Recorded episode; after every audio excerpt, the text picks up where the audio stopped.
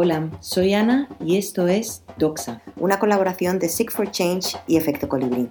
Doxa es una iniciativa para profundizar en el proceso de la innovación social y crear nuevas realidades. Este es el episodio de la escalabilidad.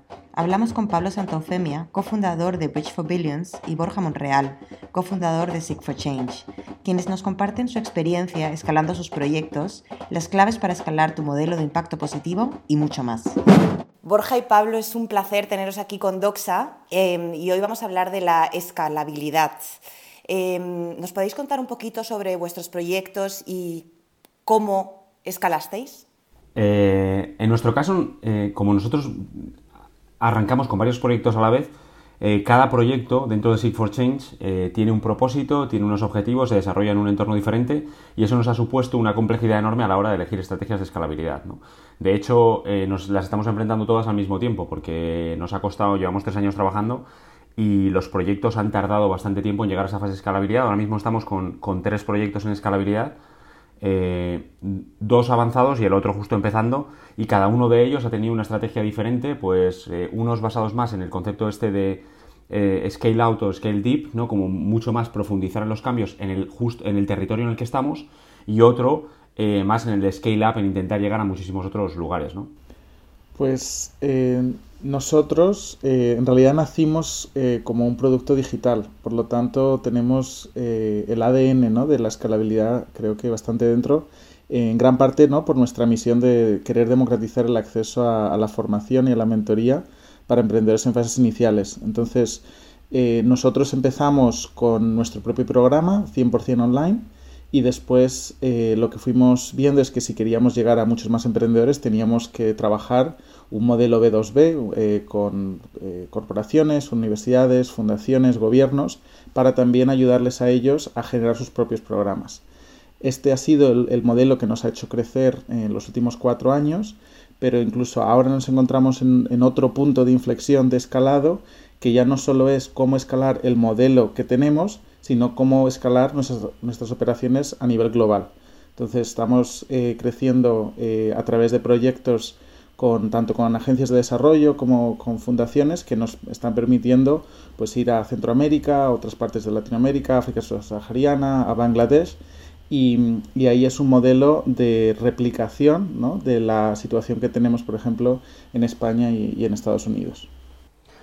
Yo creo que eso que dice Pablo es clave, ¿no? De esa, esa parte de, pensar los, las diferentes unidades de negocio que tienes, ¿no? Parece que siempre, incluso nosotros desde dentro podemos ver una que es la clave, ¿no? Y que es la que tenemos que escalar, pero conforme empiezas a probar te das cuenta de que si segmentas bien el mercado y segmentas bien los clientes, resulta que no tienes solo un modelo, sino varios y tienes que ir completamente, o sea, todo el rato probando y, mejorando uno y otro y al final muchas veces te das cuenta de que aquel por el que, por el que habías apostado al principio no es, no es el, principal, ¿no? Sí. Porque, Borja, si tú pudieras, eh, a ver, has, hablado de tres proyectos, si pudieras elegir uno, eh, ¿cómo, ¿cómo, fue el proceso? de cuál, cuál, es el modelo que elegisteis, por ejemplo, en Enreda? Pues mira, Enreda es un proyecto que busca eh, transformar la forma en la que los jóvenes acceden al mercado. Entonces, básicamente, al final lo que se constituye es, un modelo en el cual nosotros intentamos que, los jóvenes en situación de vulnerabilidad accedan al mercado por, básicamente por mejora de sus redes de, sus redes de contactos. Eh, entonces, es una especie de oficina de empleo que ofrece unos servicios pues, muy diferentes a los que encontrarías en, el servicio eh, español de empleo.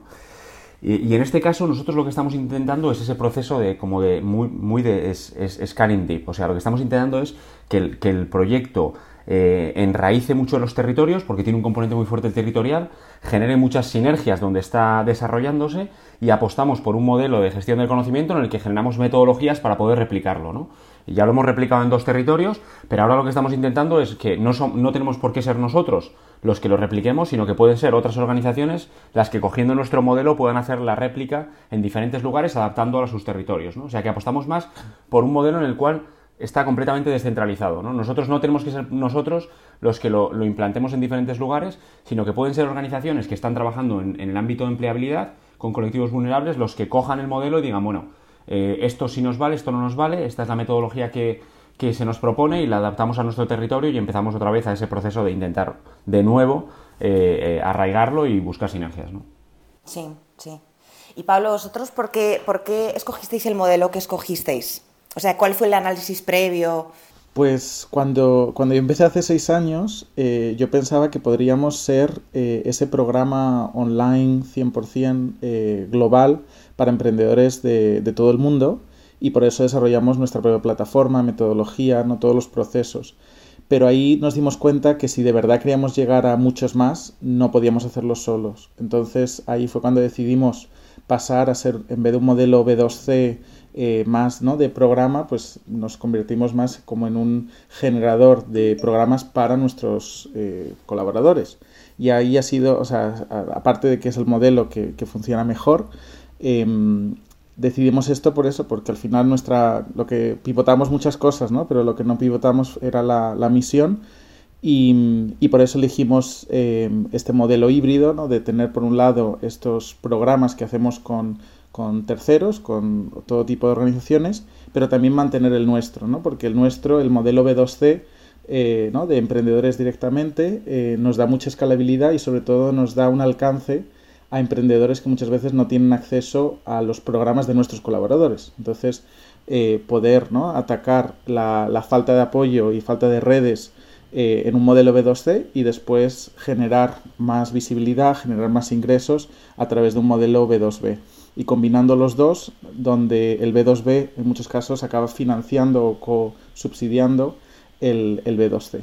Y, y, esto ha sido el modelo que nos ha permitido llegar pues, a 1.200 emprendedores en cuatro años. O sea que el modelo definitivamente funciona.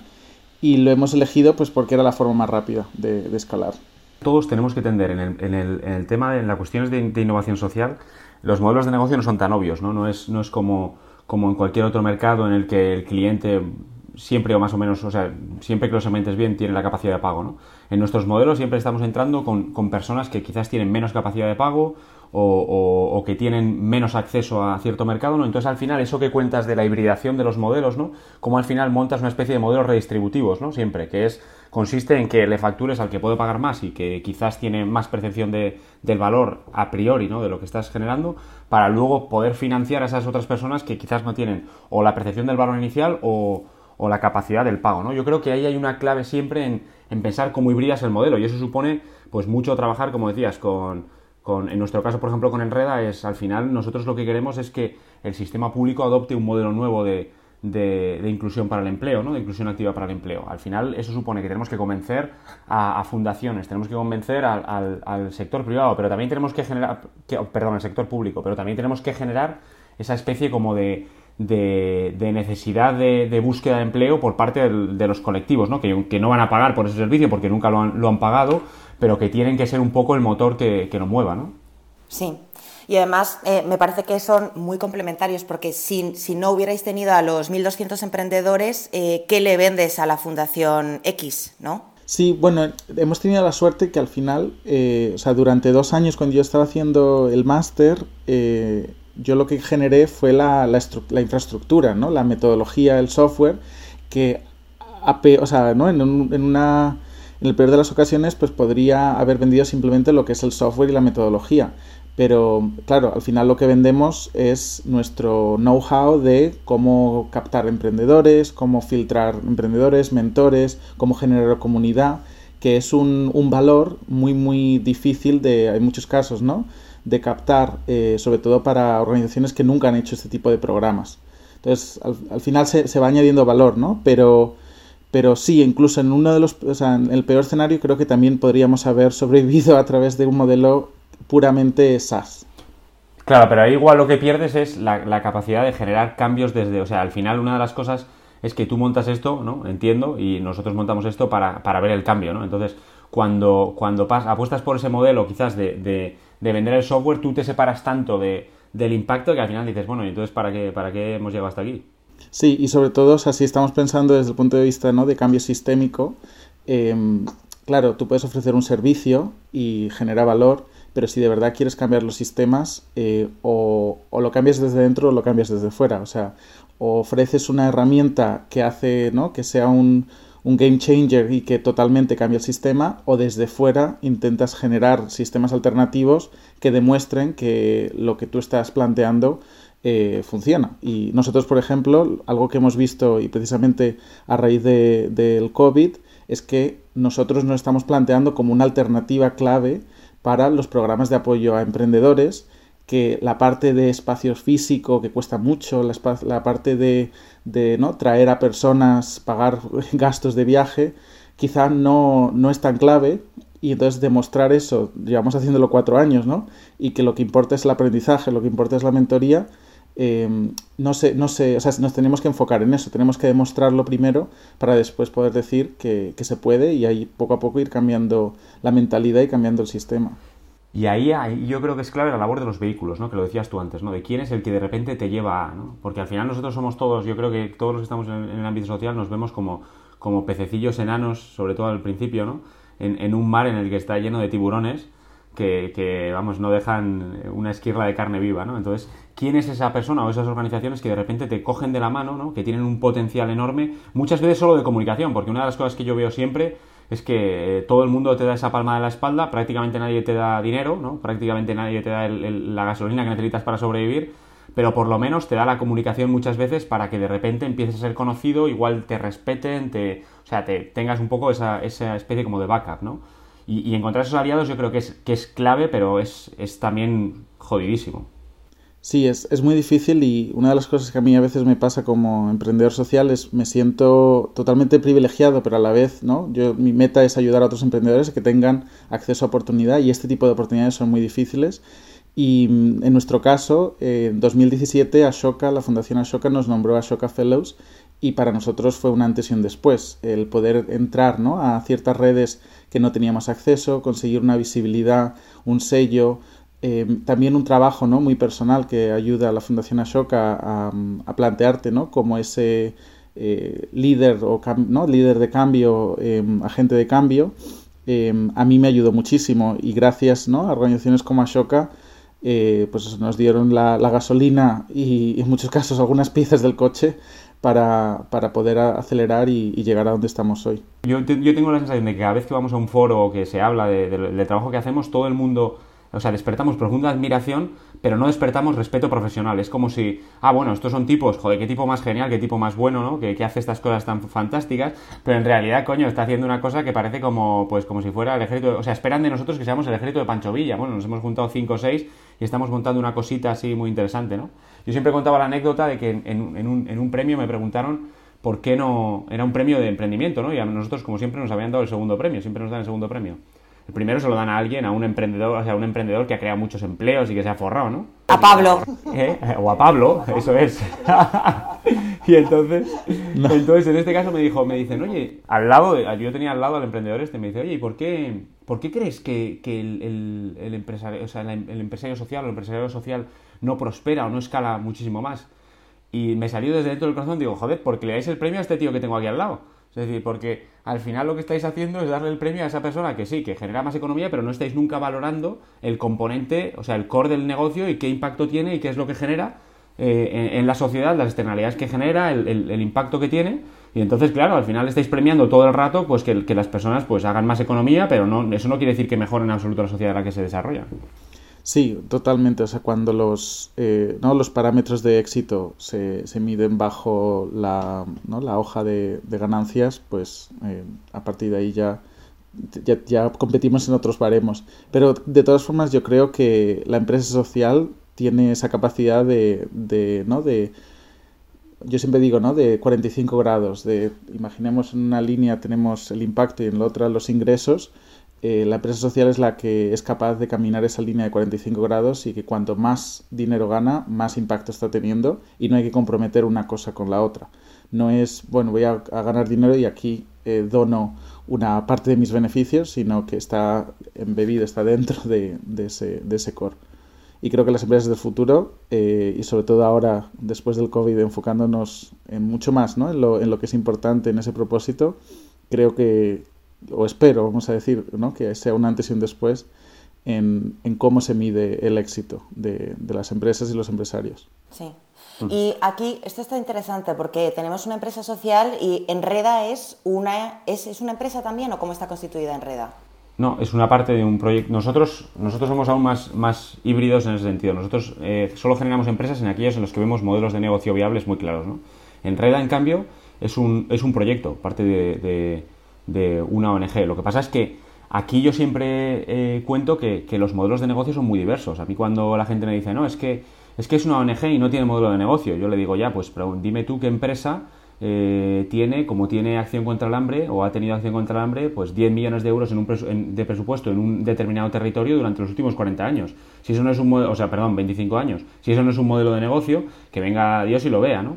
Si una organización, pues como, como puede ser Seek for Change, ha generado más empleos en, en, Canarias en los últimos dos años que la mayoría de las startups que se han creado aquí, y ha sido en base a un modelo de negocio híbrido en el que se combinan subvenciones con consultorías, con, con eh, prestación de servicios, pues que venga Dios y lo vea, ¿no? Al final esto es, o sea, los, los modelos de negocio son muy variados y el, y el, y el mercado de, de, la filantropía, el mercado de la subvención incluso, es, al final no te creas que alguien te está dando el dinero porque sí, te están pagando por un servicio que quieren que prestes a, a, un determinado usuario, ¿no? Entonces yo creo que, que ahí tenemos que abrir mucho las miras a que los modelos son cada vez más diversos y cada vez más híbridos entre, entre lo que es el, el modelo de mercado. Pensar que el gasto público en España es del 40%, es decir, pues, decirme cuántos modelos de negocio se articulan en base a ese gasto público. Hay muchísimos, ¿no?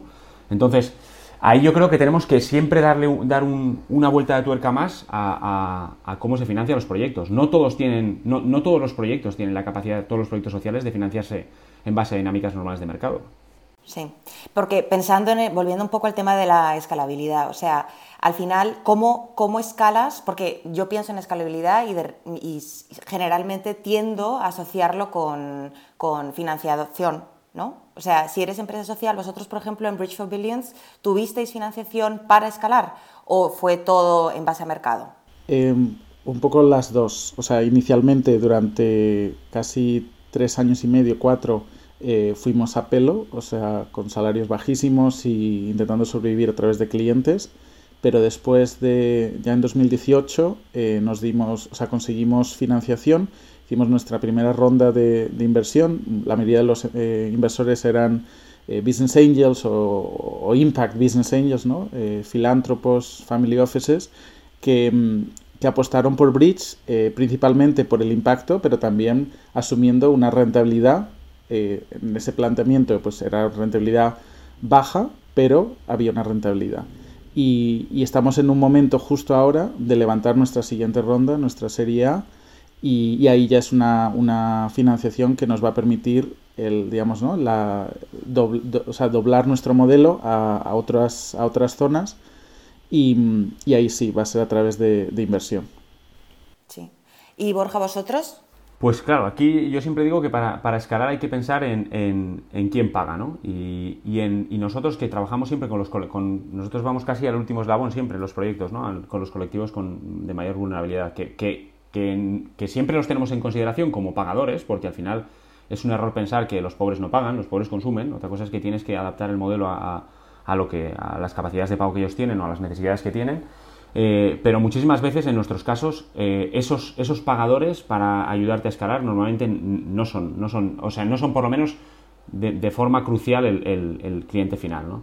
Entonces nosotros aquí nos estamos apoyando en concretamente los que financian el sistema público de, empleo. ¿no? Entonces nosotros lo que estamos, eh, por un lado, es trabajando con, programas como son los de la Caixa, que tienen programas enormes de búsqueda de empleo como se incorpora y tenemos proyectos financiados por ellos, pero también eh, lo que queremos demostrarle al sistema público es que es mucho más eficiente económicamente utilizar nuestro modelo con la capacidad de inserción que tiene, que es muchísimo mayor eh, que el suyo y por consiguiente lo que estamos haciendo es una reducción de costes al modelo de activación para el empleo que, bueno, que Mira, ayer veíamos unas, unas cifras de FOESA, ¿no? pero el 78% de, los usuarios del sistema canario de empleo eh, consideran que, que, no les sirvió para nada. Eh, entonces, y estamos hablando de un sistema que cuesta, vamos, eh, una absoluta fortuna, ¿no? Entonces, en este caso nosotros lo que buscamos es que la replicabilidad sea financiada por el sistema, por el sistema público, ¿no? En otros proyectos, pues como estamos pensando, por ejemplo, en, Emilpa, que es un proyecto de envío de información, ahí sí, que, sí que es mucho más con, con usuario, ¿no? Sí que nos pagan más usuarios, pero al final hay siempre un... yo creo que los, los, el empresariado social tiene un proceso de maduración generalmente un poco más largo que el, normal y eso exige que en esos periodos intermedios te entren unos modelos de financiación que, pues eso, que suelen ser o más concesionales o, o más a largo plazo, más capital paciente y que te permitan muchísima más flexibilidad a la hora de, de, probar. Sí. yo soy una innovadora social que estoy a punto de escalar, ¿vale? ¿Qué tengo que tener en cuenta? Em, bueno, pues yo diría que lo, primordial es no escalar prematuramente. O sea, hasta que no tienes de verdad ese, eh, no, el teórico, sino el práctico, encaje producto-mercado, ¿no? ese product market fit, eh, ni se te ocurra empezar a, plantear el escalado. Nosotros creo que hasta el año pasado no estábamos en una posición de verdad de escalar y creo que es, ¿no? Si, si, yo muchas veces uso la metáfora de, escalar la, montaña, ¿no? Que en eso estamos, llegar a nuestra meta, y creo que si de verdad no tienes las piernas y no tienes el equipaje, ¿no? Para aguantar esa subida, eh, prepárate, eh, coge munición, coge víveres y, antes de, empezar a escalar, porque si no, no vas a llegar, te va a costar mucho más. Entonces, hace eso, o sea, yo diría eso, eh, analizar bien que tienes ese encaje producto-mercado. En nuestro caso, lo que pasaba era que por un lado uno de los modelos sí tenía encaje producto-mercado, el modelo B2B a través ¿no? generación de programas para terceros, pero el modelo B2C, eh, nuestro programa de LEAP, eh, ahí todavía en cuanto a cuestión de precios, cuestión de modelo eh, operacional, pues quizá no estábamos listos para, para, crecer. Entonces íbamos como medio cojos, ¿no? Con un modelo que sí estaba listo y otro que todavía no. Y, entonces, eh, sí, yo, yo, me recomendaría eso, eh, prepararse mucho más, asegurarse que no, no contratas eh, necesariamente a más personas porque crees que vas escalando, que no te haga pensar ¿no? que por salir más en, medios o salir o, o, tener estas vanity metrics, ¿no? estas métricas de vanidad, em, vas, estás preparado para escalar, ¿no? que el mercado te dice ¿no? cuándo puedes escalar. Que si pisas y eso no está fuerte, eh, que no, que te eches para, atrás y que te asegures ¿no? de reforzar eh, esa parte. Creo que es eh, la recomendación, porque eso, porque si subes y de verdad no está bien, bien fijo, te puedes caer. Sí, yo ahí veo también, yo, vamos, yo soy Pablo de los que, de los que se ha lanzado al monte casi siempre antes de tiempo. en casi todos los proyectos y me las he ido llevando una tras otra, ¿no? Eh, y de hecho lo hemos visto ¿no? en proyectos en los cuales además, sobre todo eso se ve en, aquellos en los, que, en los que has tirado con una, con una subvención, ¿no? en los que tienes mucha más capacidad de riesgo y dices, pa'lante y pero luego te das cuenta de que no estabas efectivamente en esa posición, ¿no? Y yo creo que la clave en esto también es, es cómo estructuras, y en eso yo creo que tú nos puedes contar mucho más, ¿no? Pero cómo estructuras los procesos para que cuando empieces a escalar tus costes sean muy bajos y muy reducidos, ¿no? Porque al final una cosa es que, o sea, cuando empiezas eres torpe en todo lo que haces, o sea, de repente todo es un descubrimiento, eh, todo, o sea, una cosa que, al, segundo o al tercer año lo haces en, en 20 minutos porque está sistematizado, pensado, completamente estructurado, eh, eh, antes te costaba una eternidad, ¿no? Y, eso en costes te mata. Es decir, si empiezas a escalar y tú no eres capaz de haberlo, eh, de haber reducido los costes a, una, algo razonable, de repente pues te das cuenta de que no solo, no solo en costes estás, estás siendo lastrado por eso, sino que encima también en organización interna, en procesos, en cómo, en cómo se comunican los diferentes miembros del equipo, las diferentes partes, las estructuras organizativas. Ahí yo creo que es, que es una de las claves y es lo más, o sea, es una de las, de las partes más complejas porque exige de de, en este caso, del emprendedor, ¿no? Unas capacidades que no necesariamente tienes que tener, ¿no? Tú sabes mucho de tu negocio porque es lo que te has metido y de repente lo has, o sea, crees que lo sabes incluso todo, pero luego todo lo que es procesos organizativos, eh, de repente se te escapan de, las manos y, no sabes, eh, centralizas mucho. Eh, el otro día hablaba yo con Pablo y yo le decía, en, en hay un cuello de botella y se llama Borja. Entonces, o sea, y eso es porque los procesos eh, de repente están muy centralizados, siguen pasando por tus manos y tú eres, te conviertes en una especie como de, nodo, bueno, de, nudo godiano más que de nodo, en el cual prácticamente es muy difícil que las cosas vayan para adelante. Total, totalmente. O sea, yo creo que, y justo lo hablaba con, un compañero, yo creo que para, para, de verdad crecer, o sea, tienes que combinar dos, dos labores, ¿no? La, nosotros en Bridge utilizamos la palabra de hunting, ¿no? De cazar, y la palabra de farming, ¿no? de, de hacer ese, ¿no? de cultivar. Y, y, creo que cuando empiezas un negocio y empiezas tú solo, pues tú haces la parte de hunting y bueno, ya tienes la presa, la comes, la cocinas y venga, para la siguiente.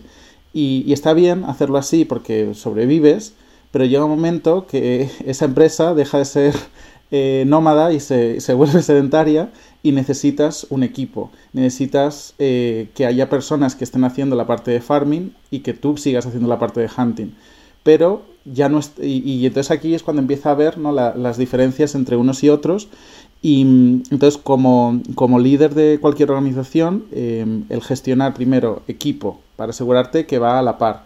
Por otro lado, los procesos, porque claro, los procesos, las personas muchas veces que están haciendo la parte de hunting se aseguran de procesar, perdón, de, de hunting, la parte de, de cultivar, se, se, aseguran de procesar ¿no? lo, que va, lo que va llegando y si no tienen una mentalidad de mejora continua, vamos a decir, ¿no? de esa de cazar, se va a quedar tal cual como está. Y lo que tú necesitas para crecer tu organización es que todos los procesos cada vez sean más, eh, o sea, que sean más óptimos. Entonces, igual que tú vas mejorando tus dotes de caza y cazas y apuntas mucho mejor, los, los que cultivan tienen que asegurarse que van cultivando cada vez mejor y más rápido. Y eso normalmente no ocurre, esta última parte, porque nos aseguramos en ese proceso, bueno, la presa va a llegar y yo ya lo, lo, lo hago, ¿no? Entonces, eh, nosotros como proceso digital, al principio, eh, un programa nos costaba mucho tiempo gestionar, pero el reto que teníamos era que éramos tan pocos que al final acabamos haciendo el hunting y el farming, eh, los, o todos, y entonces dedicabas mucho tiempo a la parte de cazar porque dices, bueno, necesito crecer, necesito crecer, pero empiezas a dejar de dedicar tiempo a mejorar procesos. Entonces, cuando de verdad necesitas esa eficiencia y esa eficacia para poder crecer, no tienes tiempo y si dejas de, cazar, te mueres de hambre, entonces estás en esa... Entonces se generan unos cuellos de botella constantemente. Entonces necesitas que dentro de tu equipo las personas que hacen este trabajo más de cultivo estén constantemente mejorando y, optimizando. Y eso hace que sea mucho más difícil contratar, por lo tanto, no, necesitas balancear las dos. Y, yo creo que ese es el juego de la escalada, ¿no? El poder asegurarte que cazas a la vez que cultivas y que, y que lo haces ¿no? de una manera óptima y, con pendiente positiva en las dos.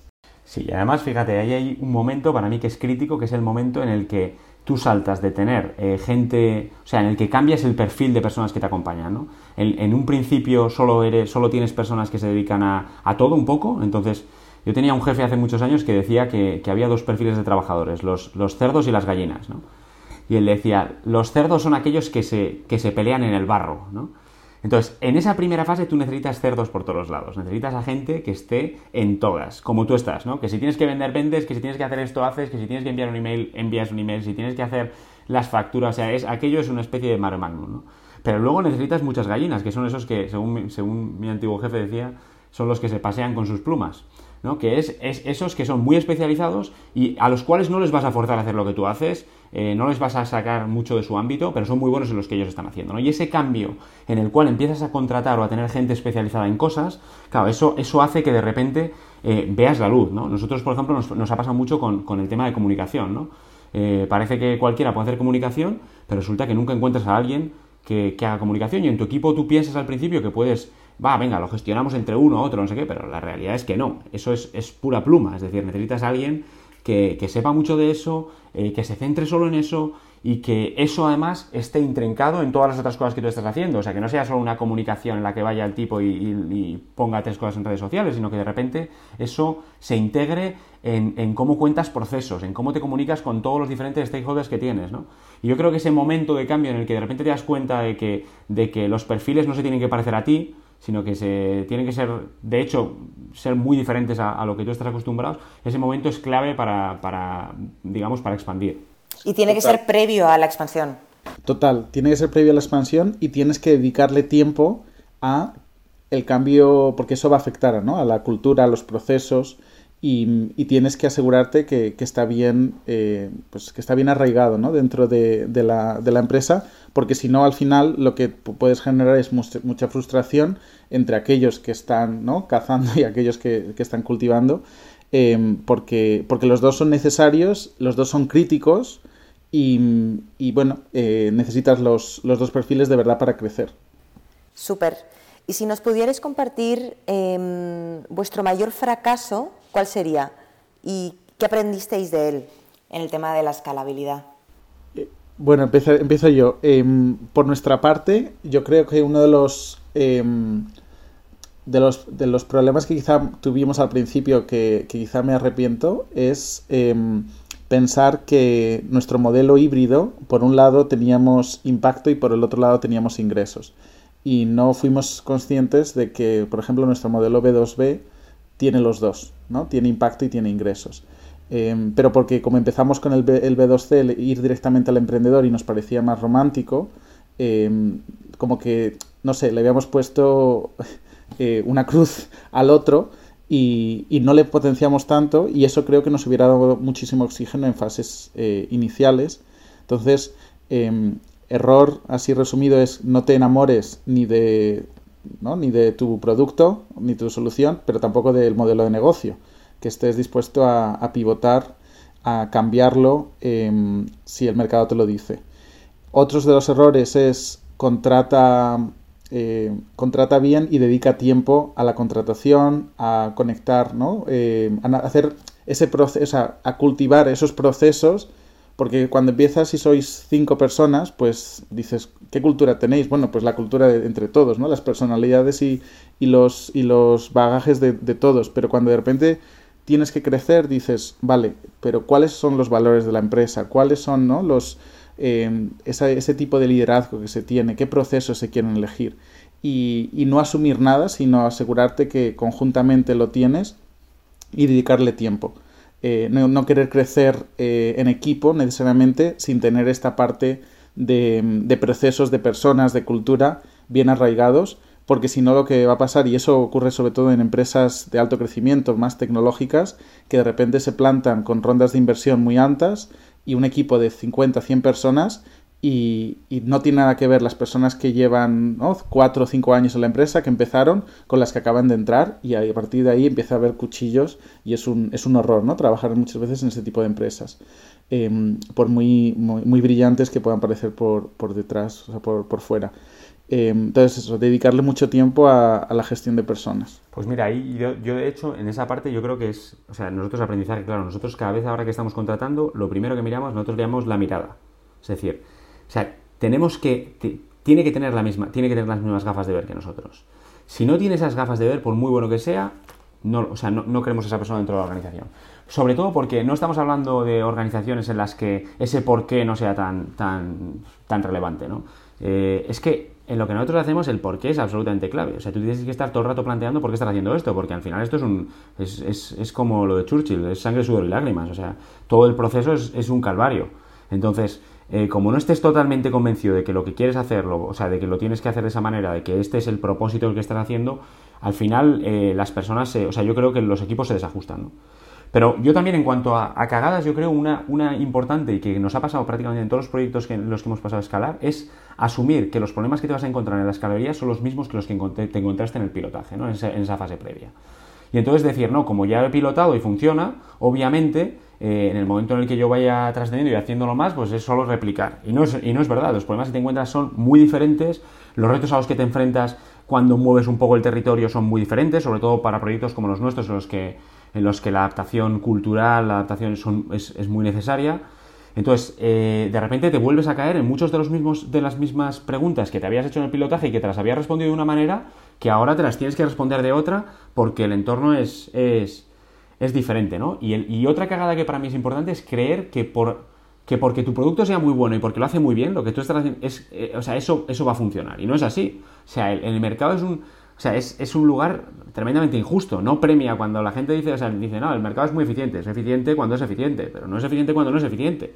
Entonces, muchas veces tú tienes una cosa que está funcionando, que, que es, que, que, demuestra, por ejemplo, en el caso de Enreda, que funciona mejor eh, eh, la, la, empleabilidad que, que los métodos tradicionales, y eso no quiere decir absolutamente nada de cara a, escalarlo. Es decir, pues muy bien, chico, te da la palma de la espalda, pero tú sabes la cantidad de resistencia que vas a encontrar para implantarlo, tanto por parte de las administraciones, ¿no? Eh, como por parte de, los propios usuarios. Y ahí yo creo que es clave los procesos, ¿no? Que los procesos, o sea, que, que tú seas capaz de incluir a la gente en muchas, muchas partes del proceso, aunque sea mucho más tedioso, ¿no?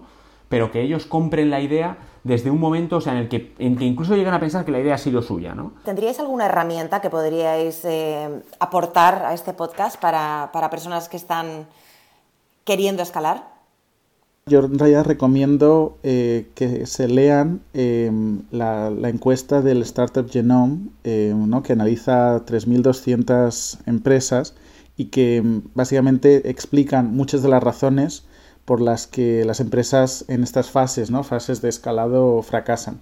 74% de las empresas fracasan en, fases de, en estas fases precisamente por un escalado prematuro.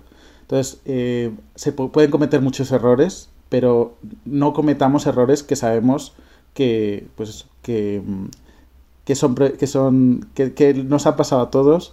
Eh, queremos todos crecer, pero a veces no estamos preparados. Entonces, eh, Startup Genome tiene, muy, tiene un reporte muy bueno y, se lo recomiendo a todos. Pues yo, mira, yo recomiendo, eh, voy a hacer un poco algo parecido. O sea, hay, hay una, publicación de, de Stanford Social Innovation Review que habla de, se llama Scaling for Social Innovation. Eh, está basada sobre todo en el sudeste asiático, pero tiene, son como 20 artículos en los cuales se resumen los aprendizajes en, escalabilidad de diferentes modelos, de diferentes organizaciones. Entonces es muy interesante porque, porque está basado en errores, es decir, está cogiendo errores y aprendizaje de, organizaciones en las que tú puedes, eh, en, toda la publicación puedes encontrar seguro o alguna que te represente, ¿no? que tenga un modelo relativamente similar, o porque sea replicabilidad con administración pública, o porque sea replicabilidad por, por digamos, eh, eh, provisión de servicio digital, o por lo que sea. ¿no? Encuentras uno y de repente tiene cuatro o cinco puntos que te hacen que te hacen preguntarte, digamos, esas cuestiones que, son claves para, no, para cometer, para minimizar los errores, ¿no? no para no cometerlos. Y luego, casi recurriendo siempre a una misma herramienta, hay un, un scaling plan que se llama de, DIY, ¿no? de, Nesta, que, es interesante verlo, ¿no? porque es un, es un modelo pues, un poco sencillo para, diseñar una estrategia. ¿no? no lo recomiendo para organizaciones muy de alta complejidad, pero sí para aquellas igual que están un poco, que son, que están empezando a plantearse el proceso de escalabilidad, por lo menos te, te ayuda a, a, eso, a visibilizar qué cuestiones tienes que mirar, ¿no? Dónde poner los, la mirada y los ojos. Incluso la última, creo que eh, para aquellas empresas que todavía no están escalando, que están en unas fases quizá más, más embrionarias, que también, eh, aunque no, no, se preocupen ahora ¿no? de escalar, que se cuestionen qué tipo de modelo de escalabilidad les gustaría plantear, ¿no? Si un modelo más de control, donde pues, se generan ¿no? más empresas, más, más ramas, o un modelo más de diseminación, de diseminación afiliación, em, porque en fases iniciales, pues claro, tienes más capacidad de pivotaje. Eh, entonces, que esto no solo es para aquellas que quieren crecer ya, sino también las que dentro de unos años empezarán a crecer, que se lo empiecen a cuestionar. Fantástico. Muchísimas gracias, chicos. Nada, un placer.